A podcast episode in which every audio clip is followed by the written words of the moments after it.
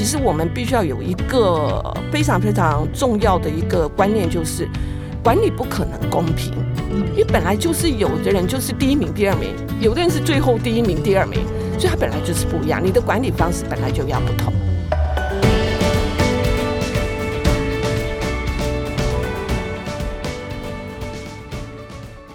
大家好，欢迎来到今天的哈佛人物面对面单元。那这个礼拜呢，我们谈的主题是如何留住明星人才哈，真的是企业所有主管的痛了哈。就明星人才呢，要很靠他打业绩，可是他常常也会恃宠而骄哈。那又有很多人在挖角哈，所以怎么面对明星人才，真的是一个管理学界一个恒久的难题啊哈。所以我们今天呢，在谈这个主题的时候，我们的人物面对面单元呢，邀请呢，哇，最近在职场啊，这个专栏哦都非常受欢迎的洪雪珍哈，雪珍来到我们的节目现场哈。那我要先介绍一下雪珍哈，雪珍真的也是呃非常的斜杠哈，而且从大学毕业到现在，研究所毕业到现在的，担任过各种不同的职务，比如说他做过记者，做过编辑哈，那后来也到 Yes 一二三求职网，最后担任到副总编辑哈，那也做过联合报的主编哈，所以呢非常的斜杠啊。那现在也其实也创办了一个第二。曲线学院在教写作，而且也有在帮一些上班族开课，如何做管理他的斜杠人生哦。而且也是畅销书作者哈，真的是太多了，我再念下去节目就结束了，所以到此打住哈。那我们现在邀请雪珍来跟各位听众打招呼，并且稍微介绍一下你自己现在在做什么。OK，好啊，那个 HBR 的朋友们大家好，还有呢，玛丽执行长好。呃，我呢，哎，一般人呢比较熟悉我，就是个职场作家哦。你会在很多的网络平台媒体看得到我的文章。那另外呢，我这三年比较重要的一个转型，就是呢，帮很多上班族呢教他下班后做斜杠这个基础课啊，我大约也教了一万多名的这个上班族哦。也就是啊，台湾的上班族很想在下班后做斜杠，因为呢，也许呢你在上班的时候。有一些呃理想可以放在那边，但是还是有更多的梦想呢。你你在组织上你没有办法自我实现，所以他们就想了，下班后呢，一方面自我实现，二方面呢。很重要，就是呢，可以呢，哎，赚第二份收入哦。所以呃，很多上班族都来跟我这个学习斜杠，这个大概是我这三年主要的工作。那刚刚那个玛丽执行长有提到，就是我在去年年底我办了一个第二曲线学院啊，就教大家怎么样经营自媒体的写作策略哦。我们大家都知道，就是啊，这十年啊。这应该是呢，呃，这个时代送给我们最大的礼物就是有自媒体。那对我们上班族来讲很重要，就是呢，如果你可以建立你的专业地位，打造你个人的品牌，绝对是要靠自媒体。那我觉得，如果你不经营自媒体，我几乎要说，你就错过了这个时代。你看，玛丽执行长也要呢做 p o c k e t 对不对？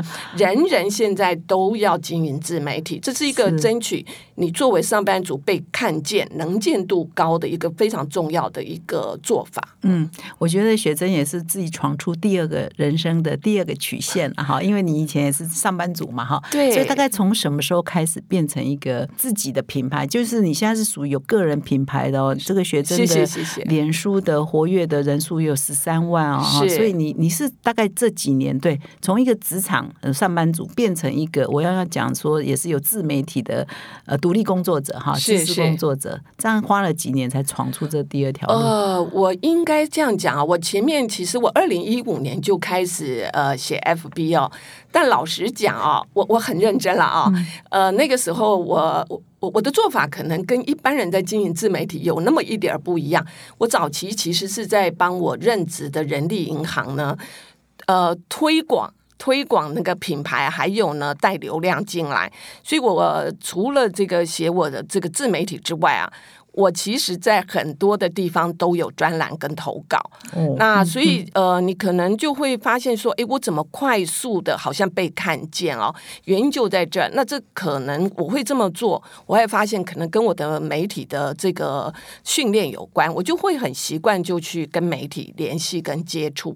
因此啊，呃，大概就花了，你看到现在差不多也五年，呃，五六年了啊。对，嗯，所以很快啊，就是一。般人可能要经营久一点，因为你本来，所以有时候上班要认真上哈，因为你以前写很多文章，其实是为了你以前的公司哈，你要宣传，那你又负责对这个职务，没错。然后你就是每一份工作你都认真做哈，有一天如果真的你离开这个工作，那都是你的本事嘛哈。对，所以学玛丽执行长讲到重点了，是，所以雪珍有一本书啊，你写了很多畅销书嘛，是。其中有一本叫做，我觉得书名很可爱，嗯。我一听就觉得，我一看就觉得哇，这本书我要看啊，叫做《工作很委屈》哈，我们工作常常觉得老板讨厌，同事很讨厌，这个不合作，那个不配合，但是不工作更委屈嘛，是是是所以你的下标就是工作很委屈，但不工作哈，或者是应该说没有工作更委屈了哈，所以对对所以你不要老是抱怨嘛，这是这还是是回到正能量有关，是是没错，很多人买这一本书很有趣，你知道买了做什么？是当然啦，也是要看。心灵鸡汤的啊，对很气的时候，哎呀，不工作更委屈，好了吧，忍耐吧，是不是啊？没错，他们都放在桌前，嗯然后被老板骂骂个两句呢，回来呢默念三遍，心情就平静下来了。因为他想说，哪有工作不委屈啊？但是你不工作，你更委屈啊，嗯所以你就继续呢就做做了。哎，所以这本书他对，就您讲，他就是个 心书有灵鸡汤个问。题哦，会惯老板啊，啊对不对？开玩笑哈。对不过这个是很好的提醒啊，是就是是工作上老是不要老是抱怨哈，还是要一点正能量哈。是那我们这个礼拜呢，谈的主题叫如何留住明星人才哈。那针对这个主题，我们先开放性的问学珍说，你有什么听到这个呃如何留住明星人才这个词，你的第一个直觉反应是什么？明星人才真的很难搞。好的，然后他们恃宠而骄，是会这样吗？然后留他们留也留不住，然后一天到晚有很多的要求，是这样吗？我我觉得是这样，要分两种哦。嗯有的明星人才，基本上他就是我，我觉得一个人会 outstanding 哦，他的脑袋思维也会跟别人不一样，他难免特立独行。那特立独行的人，他的人格特质你就很难管得住他，他就是非常自由。那自由的人，他才有可能跟我们一般人不一样嘛啊、哦。嗯，所以我觉得有时候，当然他也恃宠而骄，但是一方面其实他本身有的人就比较难管。啊，就是他，他就是不是跟一般人一样，嗯，但但是呢，如果可以长期在一个组织呢，变成是一个重要的人，其实他相对他的人格特质也相当成熟，嗯所以他既是明星人才，他的能力很强，可是他的人格特质呢，其实呢。呃，在这个人际上的相处，他也可以做到很周到，嗯所以其实还是有不同，还是有不同。对，嗯嗯，所以有些人呢，他还是可以呃遵守一些制度啊规矩哈，然后同样还是明星哈。没错没错。那这种人大概就不用伤脑筋嘛，不用伤脑筋啊他 EQ 也好啊，他也不会，他也不会就是老是在那边主张但是他他最有可能被挖角哦。哦，对嗯，OK。那但是有一种明星人才，他可能就比较容易觉得，嗯，我就是厉害，部门都靠我，尤公司都靠我，部是不是？哦我想编辑部，应该也会有哦，有一些人就很会写，嗯然后呢，可能经常得奖，或者呢，他的这个点阅特别高。嗯，我我觉得有可能，应该呃，玛丽执行长应该也经常会遇到，哦，没错，哎，又既惜才又怜才，但是你又觉得说，哦，你他为什么这么的罪很多其他同事，常常跟同事合不来，对？嗯，那这种人其实呃，我觉得啦啊，你就是应该要包容，嗯，我觉得也不是包容，应该是说你要跟他沟通。嗯，其实呢，好，我我换个例子来讲，我这样好了。像呃，我现在呢，因为在教课，那你知道吗？教课当中就有一些讲师是明星讲师，他可能一年呢可以创造非常大的营业额，但是呢。他就是呃，他一定很多人会挖他，或者他自己会想说，那我自己去做，我是不是可以赚更多的钱啊？所以其实你本来就是很难，但呢，这种人你一定要呢，第一个你要跟他保持沟通，嗯那第二个呢，老实讲，这种人的内在啊，有一点小孩，啊，你呢？你呢？如果做他经纪人，或者做一家开课公司啊，你要像一个父母，然后你对这样子的一个讲师呢，你要把他当做小孩。你一方面呢，你要呢能够安抚他。那你对一个小孩，你最重要，你就要倾听，倾听之后你要跟他谈，然后呢，他会觉得他受到重视。其实多数的人要的感觉就是受到重视，嗯，但是那个重视啊，你不一定实质真的要给他什么，嗯，口头上的一个让他觉得他是被看到的，嗯。他是被听到的，他是被重视的，其实就很够了，嗯很够了，对。所以你呃，刚刚学珍讲的刚好跟我礼拜二、礼拜三要已经分享的文章，《是。哈佛商业评论》这篇文章还蛮吻合的哈，是就是是。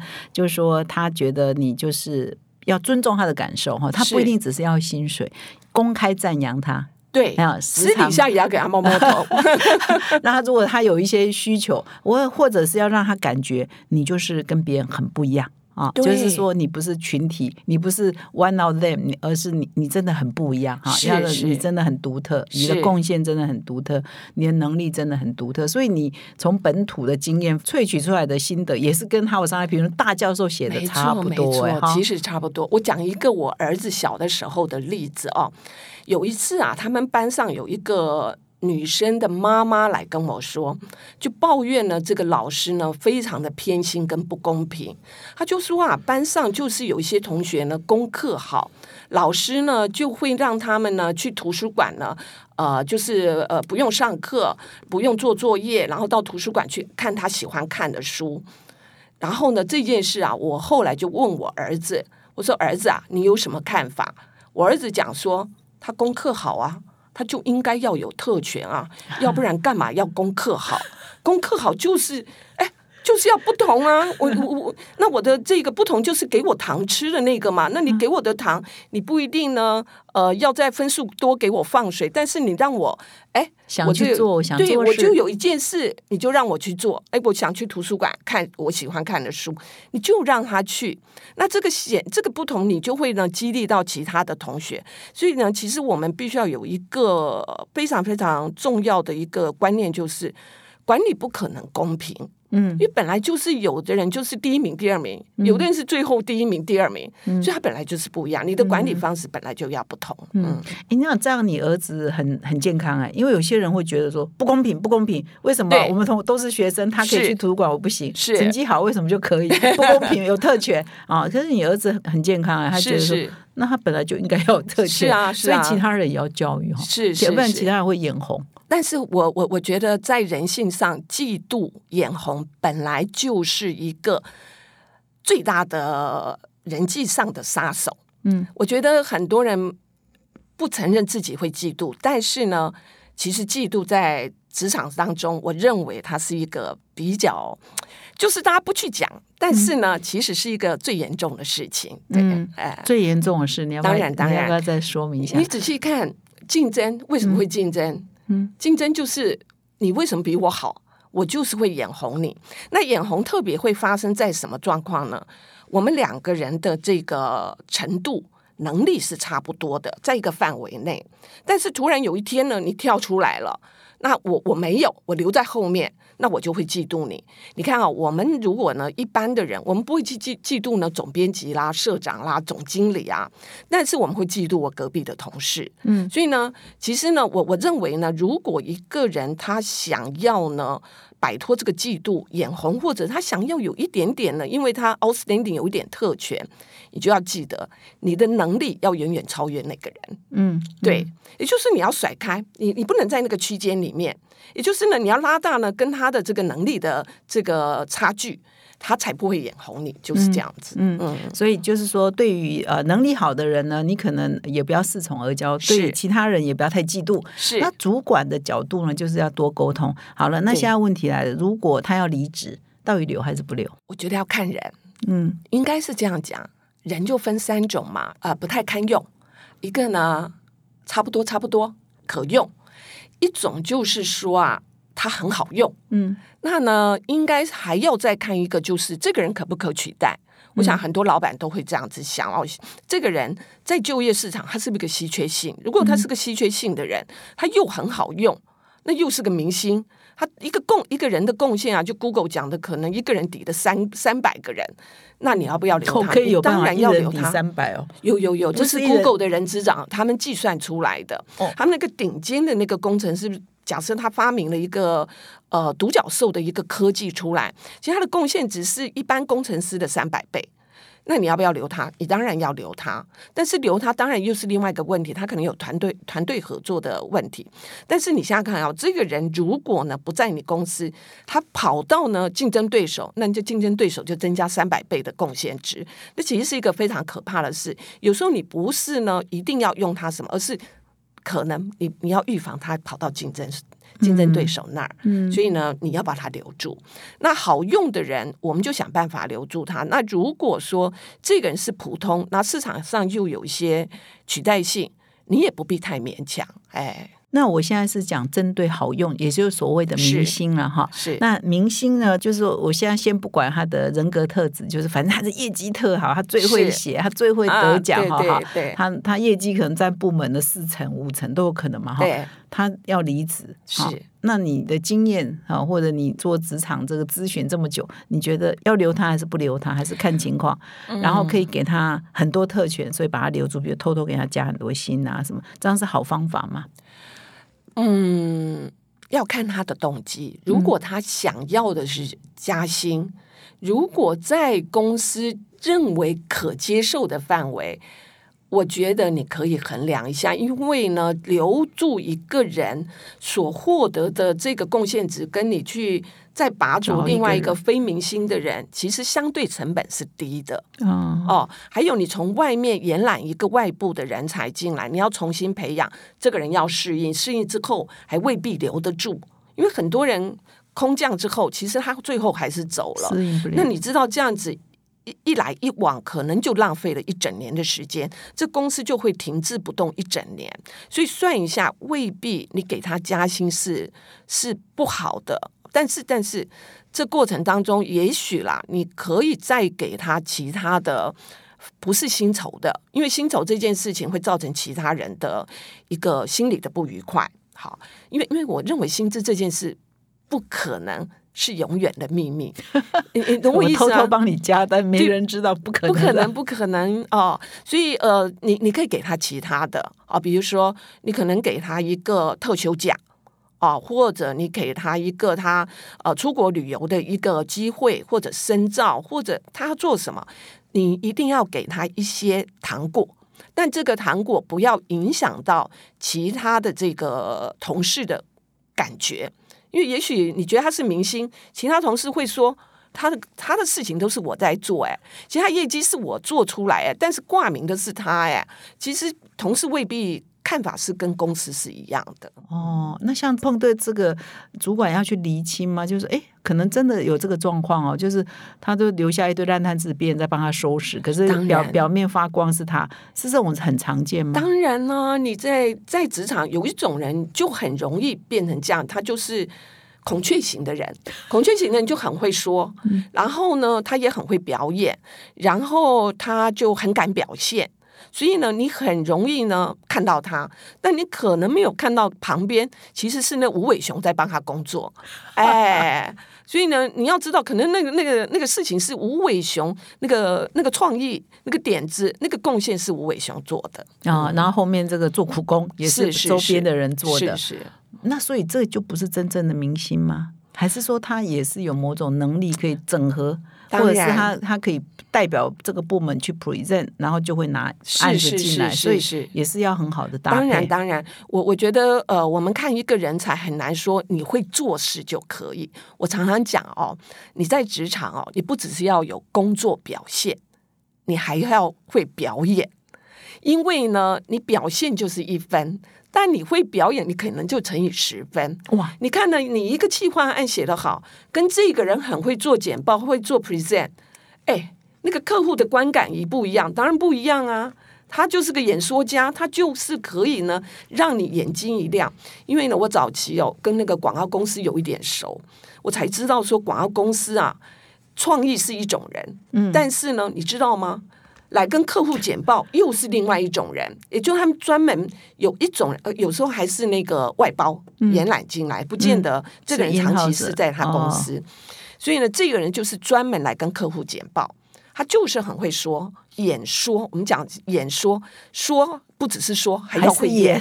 对啊 所以是说这个人就是这个厉害，嗯嗯，所以这个当主管还真难呢，不容易不容易啊。嗯，那我谈到这里，我来分享一下，就是二零一八年有一份调查，访问了五千五百位招募的经理哈，问他们的意见说，如果明星人才要离职的话，到底要不要留哈？那百分之八五十八认为他会留，但是呢，他们认为说把人留下来之后呢，其中有五十个 percent 会在一年内又离职。哈，嗯嗯，所以就是大多数人想留，因为就像你刚刚讲，就是未留的付出会比这个你找一个新人啊，或者是是升迁一个内部人来的简来的容易，而且呃成本伤害比较低，哎伤害比较低。嗯但是呢，好像留住了以后，百分之五十一年内也会再离职哈。是为什么？你觉得这是为什么？我觉得他如果是个明星，永远有人，就好像他就是个林志玲，永远就有人来追求他嘛。他的诱惑是相当大的哦。然后呢，别人一定我我我来找你，那那我一定是竞价，我越开的条件是越好。那他不可能说我哪一天不会被打动。我还是有可能啊、这是一个。第二个还有一个原因就是他留下来，但是他真正的动机，他真正当时离职的那个原因啊，其实还在呃、没有，哎，还在。因为很多人要离职的时候，都会跟你说，因为对方给我薪水比较高。为什么？其实他不，他绝大多数都不是真正的原因。就是啊，我天天下文化有出过一本书，我把它看完，我很喜欢那一本啊。他就讲说啊，很多这个人他要离职的时候呢，说呢他是因为薪水，但是你回过头来再反一个角度来问他，其实呢百分之九成的人，百分之九十的人都说不是薪水啊。也就是说啊，如果薪水呢以外有一些原因，他不会讲。比如说，假设啊，那个你是我的主管，我就是跟你相处不好嘛。你问我离职，我 我觉得台湾人的个性怎么会跟你说，我就是跟你不对盘呐、我就是不喜欢你这样。对，我就我讲不出来嘛，那我就说，哎，对方找我啦，薪水比这儿高啊。那通常主管就会摸摸鼻子，就说，哎呀，那人家对方薪水高成这样，我们就请不起嘛，就放他走。所以多数的人会卡在，就是他不会讲出真正的原因，但你没有讲出真正的原因，你硬是留下来，最后这个问题还是在。嗯嗯，那你对明星去呃人才的建议会是什么？你看过哪哪几种类型的明星人才？你会想要给他一些，比如说常常在换工作啊，或常常在寻寻觅觅，是不是有一些明星人才是这样？是你会给他们什么建议？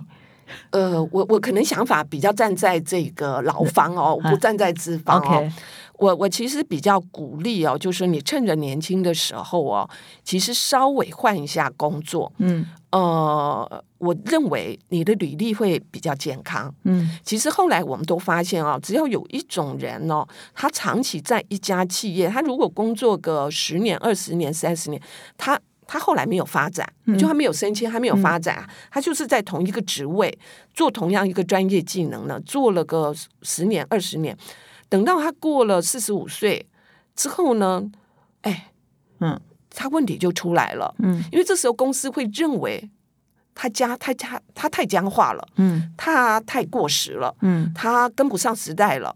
所以呢，如果公司要把他淘汰，其实这个人没有移动力了嗯哦。所以嗯其实我认为，我我站在劳方了啊，嗯适时的换工作。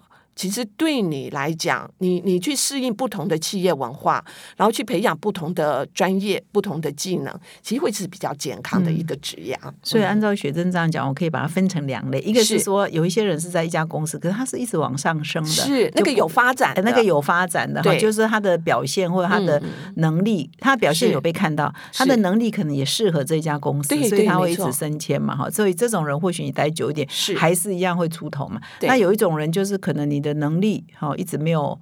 到底是他能力有问题，还是这个公司不适合他？如果有一一个人在一个职位做了十年都不动，到四十五岁还是原来做他二十年前做的工作，到底是他能力有问题，还是公司有问题？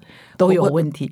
我觉得应该都有哎、应该是这样。好，台湾我们先讲台湾百分之九十七是中小企业，也绝大多数中小企业没有在做培训嗯哦，而且中小企业每天其实很很多的时候它都在生存。嗯，那生存其实你没有长远的一个，呃，就是你未来要怎样，所以你倒回来看你，你你也不会去认为你这个现在的这个人才，你的长远你要给他什么，那你要培养什么？所以这个人其实长期他就是他学的就是他学校学的。那你想想看，你从二十几做到六十几、四十年，你不可能那样的职能一直用，所以它其实本来就是、呃、越来越不符合时代的需求了，这是一个很大问题。然后还有最最最重要，我觉得不一定要升迁，因为呢，这个全呃。这个主计处有一个调查啊，就是过去十年，台湾有两种职务的工作机会是越来越少。哦，一个是呢，工厂作业员，那这个我们清楚嘛，因为产业外代移嘛啊机械化、自动化的结果。但是呢，还有一种人是主管职缺，因为全世界的这个组织都扁平化，所以呢，你爬升梯子的格子数本来就越来越少，所以基本上呢，现在最好的人要学习能够往旁边流动。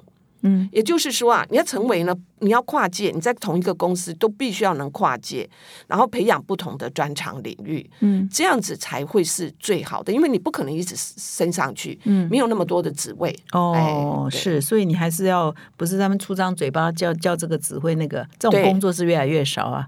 好 没错，每个人都要做好多事，每个人都要自己呢、卷起袖子，可以完成某些事情。是。是。所以我稍微把你刚刚讲的再稍微呃，就 summarize 一下总结，就是说，其实从老资方的角度哈，他也要盘点他的员工是不是长期你就把它放在一个位置都不动它，那其实是不好的，对对，对嗯组织也是不好，对对他也是不好。所以从从主管的、从资方的角度，其实你要盘点员工嘛，给他轮调嘛。像你刚刚说，你没有往上走的机会，横向走嘛。是。呃，这个部门调那个部门，其实他的能力就你不要一一直把它放在某一个部门。那从员工的角度，就是公司不动你啊、嗯。你又不想离职哈，你也不想换工作，还要重新适应，你也可以主动说，哎，我可以调部门啊，调 function 啊哈，调呃业务可以去做呃行呃就是不同的角色就对了，换来换去可能就会比较符合现在职场的需求，是不是是，这样的意思？没错没错。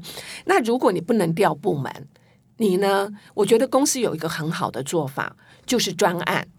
你可以让这一个人负责不同的专案，那呢，你是不是就可以培养不同的这个这个专业领域？因为你同一个专案通常要跨部门沟通协调，你也会可以去知道别人在做什么，然后呃，这当中你要培养领导的能力、管理的能力、专案管理的能力。所以其实呃，这对对一个呃这个上班族来讲，其实他的发展其实是比较有帮助的。嗯，那我在请教学正一个问题，就是说你已经教，你刚刚一开头自我我教斜杠，教斜杠一万多人哈，你从这些学生身上，你如果说主要体会到台湾职场现在是一个什么状况呢？现在啊，他们通常面对什么问题呢？这些人，我现在哦认为呢，企业在用人就是两极化，也就是啊，企业慢慢呢会把人分成两种人，一种是核心人才，一种叫非核心人才。核心人才啊，公司会给予呢各种的这个呃资源，然后呢栽培你，让你有发展。但是呢，非核心人才会慢慢哦，这些工作会外包出去。你知道前一阵子哦，我们现在都知道，呃，人资也可以外包出去，会计、财务也可以外包。我有一天还听到业务也可以外包，哦这对我来讲很特别，对不对？是呃，就是慢慢有一些它就会外包出去，所以呢，正职的这个呃比例会越来越低。嗯，我们非正职的比例会提高，所以呢，企业在用人的时候，慢慢有一个状况就是啊，我不只是呢要去人资哦，人资不只是要跟这个我我这个公司内的正职员工，慢慢呢，这个人资啊，他也要学会跟呢外面的自由工作者、独立工作者怎么样去互动，嗯然后怎么切割工作外包出去，这变成人资的一个新的这个这个做法。嗯所以我们每一个人要有一个心理准备，就是说啊，其实正职工作会变少。所以呢，新新的这个这个年轻人也要面对哦，尤其呢外商，嗯我们看到呢，越来越多外商呢，他其实呢都是呢约雇人员，哦哦哦，不是正职一年一嗯聘的哈，约聘对，那不是约雇人员呢？呃，其实对他们来讲是非常非常不稳定的。但是呢，新一代的这个上班族就必须要能接受，嗯就是他的职涯其实是充满了不稳定。嗯，对，嗯，那我们可也可以邀请你分享一下你个人的经验吗？好像你自己也是哇，在职场上也是跌跌撞撞，你也不避讳分享这些嘛，哈 包括说你曾经失业两年，我说从你的作品对对对对，没错，然后也曾经受过黑函的攻击，是是啊是。然后后来被退休，哦，对对算是被，退休嘛，哈，所以你也是一路跌跌宕宕哦，在在整个职癌的路上，这个你觉得可以给其他你的经验，要不要分享一下？可以给其他上班族什么一些主要的启示是什么 OK，好。嗯呃，是这样子哦，我因为我刚毕业那那两年哦，就是有一个全世界的一个经济的问题哦。那呃，那那个时候我们的那个呃媒体主流媒体很少嘛，不像现在百花齐放哦，所以呃我就失业。但那失业的时候，我我有个很深刻的体认哦，就是呢。找工作不如找收入哦，就是我找不到一个正职的工作的时候，那我就找多份收入。那时候帮杂志社写稿赚稿费，然后我也帮电视台做节目助理哦。所以呢，我还是在传播，还是在媒体工作，但是呢，我就会靠找收入去面对这样的事情。但直到现在呢，就你讲了，我就是呃被退休之后啊，我现在也就是呢，不可能嘛，我这个年纪要去找工作太困难，我非常清楚，因为我在我非常我就是长期观察就业市场，所以呢，我就决定呢开始找收入。因此啊，我认为未来的人要学习重新拆解自己的技能，然后把技能重新组合之后，你要会发明工作。嗯，对发明工作，对呃，比如说像斜杠教练，嗯这个在过去三年前也没有人在做教斜杠啊。嗯现在呢，我就开始教斜杠，也慢慢也教出了一个成绩出来。所以呢，我们要学会的就是你要去认识自己，你的技能，然后你要。当然，你要观察趋势，然后你要创造一个新的工作，对，也就是别人不能给你，嗯那你就自己发明一个吧。嗯嗯嗯，这个呃，今天的这个节目的标就可以找工作不如找收入，找收入就会发明工作。是是是，所以你的斜杠是怎么教呢？哦，我的重点哦，我的斜杠对不对对？我主要啊会教，因为呢，大部分的上班族呢，他就是员工思维，但是呢，做斜杠其实他是小微很小的微创业，那他就是一个小老板的思维。那你要把员工思维换成一个小老板思维，这当中必须要有一个商业思维的转换，也就是说，我们讲的你要会做生意，啊，就是这个你你的技能怎么样把它呢变成一个商品。商品化，那你这个商品之后啊，你要怎么样能能够经营？那是一个商业化，嗯。所以呢，你要呃产品化之后，你要商业化，那这个都必须要去学习。嗯。哦，所以不是你的斜杠，不是教他们再去做另外一份工作，而是是。想办法微型创业，想对，办法小微小的。找收嗯。入啊。其那实就在找出路。对，那你可不可以举一两个很经典的案例呢？你的学生找收入特别厉害哦，哦，非常非常多、哦。啊我其实成功案例蛮多。我讲一个我最近最近哦，最最简单的一个例子哦。我有一个学生，他那个从小五岁，嗯他就呢帮他爸爸呢开始呢这个竞选，嗯他们是南部，嗯然后呢，他后来呢，呃，大概前几年有两次他参加竞选，他都没有选上。那但是他大部分的工作，其实他在一个佛教的基金会呢，在在做事，他是个呃最高主管。可是呢，他的斜杠是什么？他就是教演说，因为这个人从小啊，他就是拿麦克风的，他就是会演说。然后呢，他又呢学佛，所以呢学佛呢讲正念。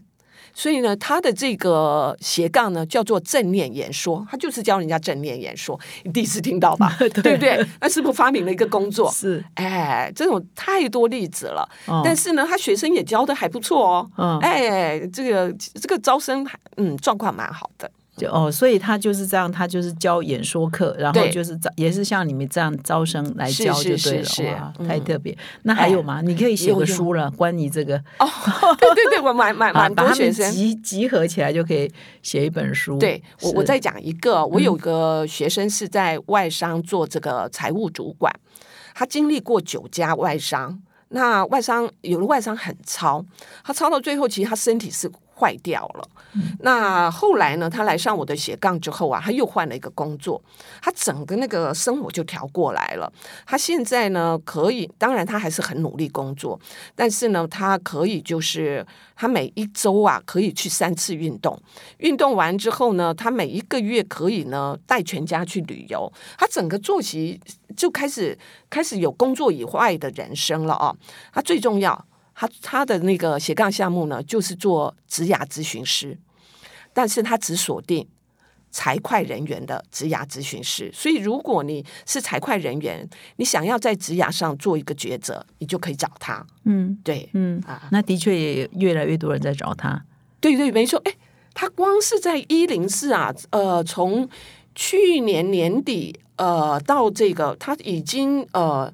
这个帮助差不多有三四百个人做履历见证哦，哦，哎，还有面试的这个咨询哦，是，哎，其实呃，这个案例是相当相当惊人，而且他有拿到这个美国的这个国际性的执照，嗯嗯。那我们聊到这里呢，访问也进行到一半，我们再回到这个明星人才呃的问题哈。那我们刚刚有提到说，组织对明星人才本来就要多沟通啊，真的要给他一些不同的待遇啊，等等，这本来就应该的哈。但是你在职场也观察。一般的自己认为自己是明星人才哈的人，通常也有什么迷思哈？他们可能有一些事情的看法，呃，可能有哪些迷思是你你发现的？OK，我讲一个案例哦，我遇见过有一个他以为他是明星人才，然后呢，呃，就是一个状况呢，他后来离开了，离开的时候他就跟我说，他说呢，那家公司现在的股票啊，假设啊，假设呢是一百块。他说啊，我离开之后呢，他一定跌到五十块。但是你知道吗？后来呢，那家公司的股票呢涨到两百块，所以并没有跌到五十块。那这就是我们一般人的迷失。我们认为说呢，公司非要我不可哦，也就是呢，所有的功劳啊是我建立起来的，但是未必哦。很多的时候啊，就是公司这个招牌。还有第二个啊。其实啊，一个呢很亮眼的人，旁边呢一定有很多的这个默默呢帮助他去把这个事情做成的团队成员。但如果你忽略了这些因素，等到呢你真的呢大头阵了，你觉得说，哎，这一切事情攻击呢都是我公司对我呢给我这样的薪酬呢是不够的哦，对不起我，因此他就离开。离开之后啊，我看过太多人，就发现。不是呢，公司比较需要他们，而是他们比较需要公司。因为呢，离开了公司光环跟这个招牌之后啊，其实后来他们的表现一点一点都不精彩，哎，暗淡非常多。所以呢，而而且有的人快速就是消失了，嗯，再也听不到他任何的这个只字片语了。所以可见的一个人。大部分的时候是时势造英雄，很少人是英雄造时势，这个是我们必须要非常呃心里很明白的一件事。嗯，所以也提醒所有目前可能在单位里头表现很好的明星人才一个一个醒思啊，一个提醒啊哈。是，因为有的时候我自己的观察是这样，因为你可能是有，比如说你是某某媒体的记者，你他拿着名片去，你要见谁？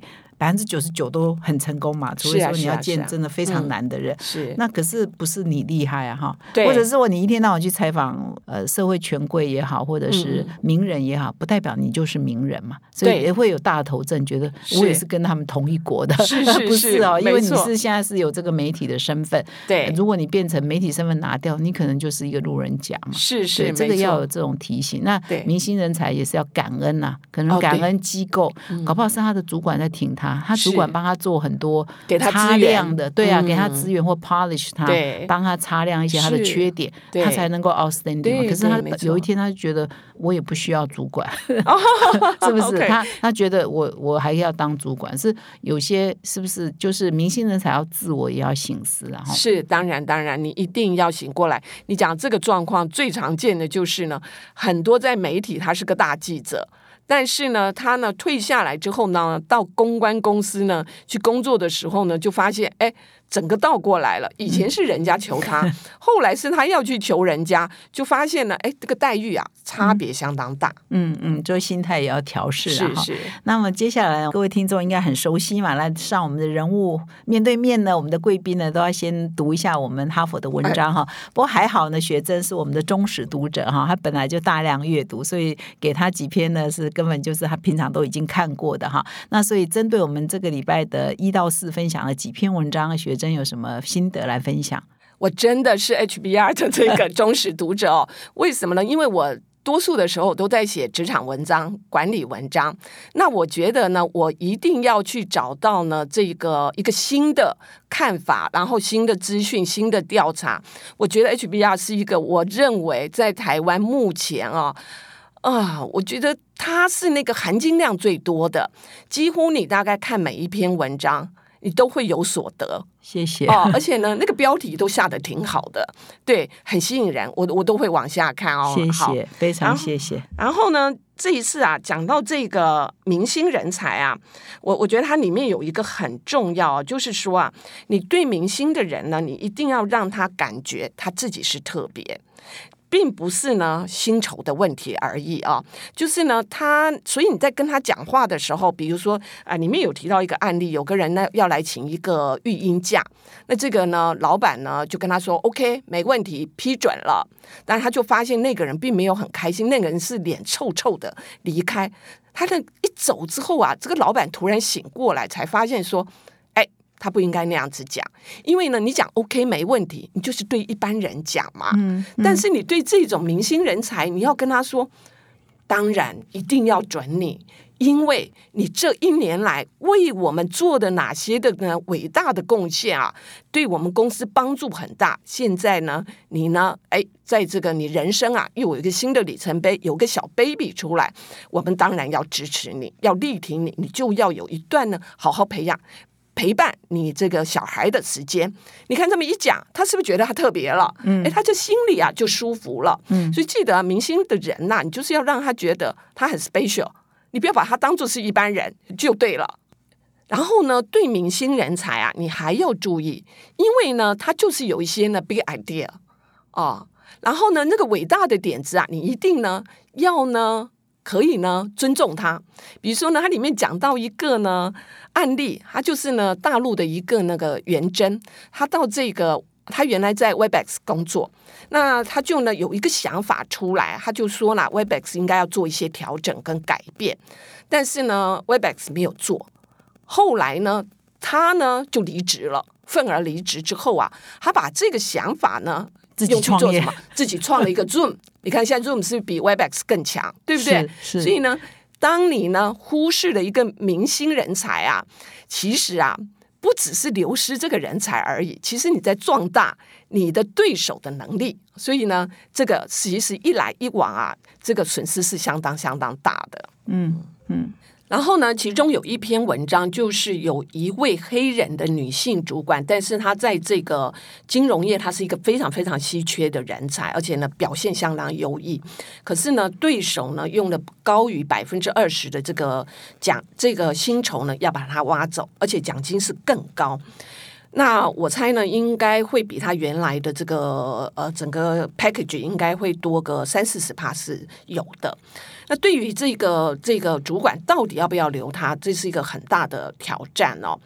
那呢，它里面有讲到一个很重要的事情，就是说啊，其实不只是薪酬，而是这个黑人的女主管，她在这家公司啊，她有一种感受，她觉得。因为他是黑人，所以他没有受到相对的一个呢平等的一个对待。也就是说，因为我是黑人，我又是女性，所以呢，我没有一个像你们白人男性那样子的一个发展的轨道，这让他觉得非常的不舒服。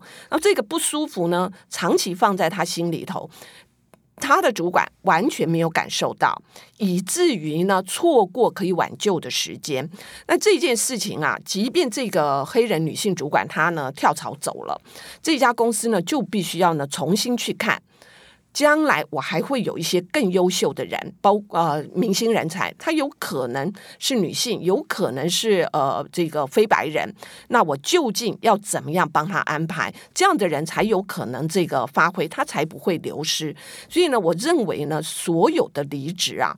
都不只是离职，而是呢，一家公司呢重新去审视我为什么会痛失人才，那原因到底出在哪儿？那下次我可以再怎么样的一个改善？所以呢，危机就是转机，那你就是要重新的再去呃，这就是你要去建建立一个有利于这样子的一个明星人才发展的一个轨道。嗯，所以你那一个案例，你会那是一个个案嘛？哈，如果你是那个主管，不会留，因为也留不住，对不对？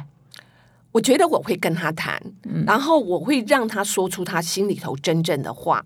那如果真的不能留，那没办法啦。这个这个主管叫康纳嘛，最后他不得不，他就算再忙，他就要跳下来，自己呢 handle 整件事情。他同时也要拔擢呢这个新的这个底下的这个男生上来，叫伦特嘛。对，所以因为我们那个个案有各种不同的情境了哈，就是内部擢升啊，还是主管跳下来做啊，还是加薪给他加到四十，让他不走啊，哈，有各种不同的抉择，因为它是。是一个个案研究，是。没有标准答案，没有标准啊就是答案就是说，哎，如果你是那个老板，你怎么做？你是那个主管，你怎么做？那我就是蛮好奇，说，哎，嗯。那怎么做？那我是觉得，以这个个案是留也留不住了，留不住，嗯然后加薪四十，可能对这家公司也是太太出格了哈，太太对对破例了，可能也很难这样做。是所以就是主管真的很难为，你就只好跳下来自己做，因为你如果现成没有合适的替代人选是的话，是是，嗯而且也不见得这么优秀的人跳到另外一家公司也可以表现优秀，嗯因为有时候呢，这个人可以表现好，我还是要讲，可能跟公司的文化有关，跟团队的成员呢合作的默契有关。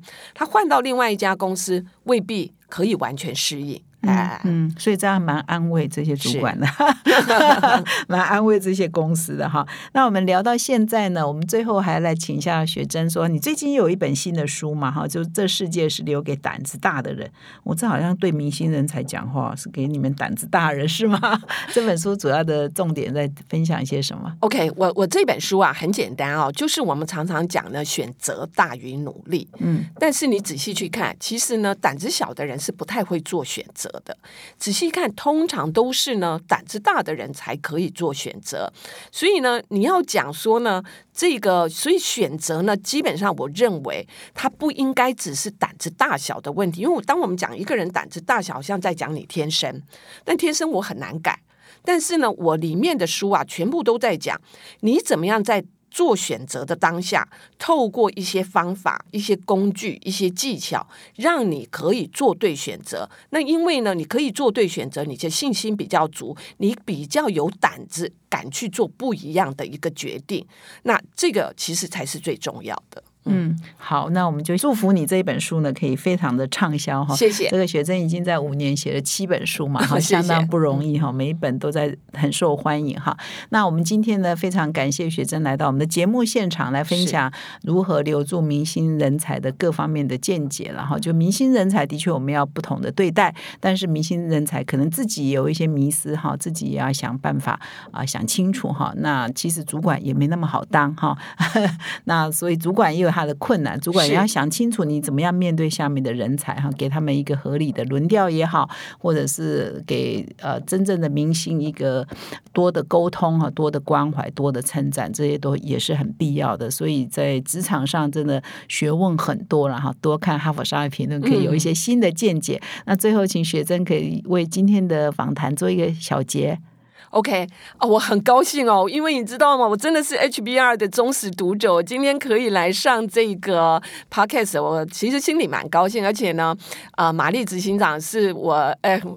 我觉得真的是一个很崇拜的人哦，因为他的整个经历哦，发展非常非常的这个完整而且优越哦，所以今天来很开心，然后可以跟呢呃这个我们 HBR 的这个 Podcast 的这个听众朋友呢有一个互动。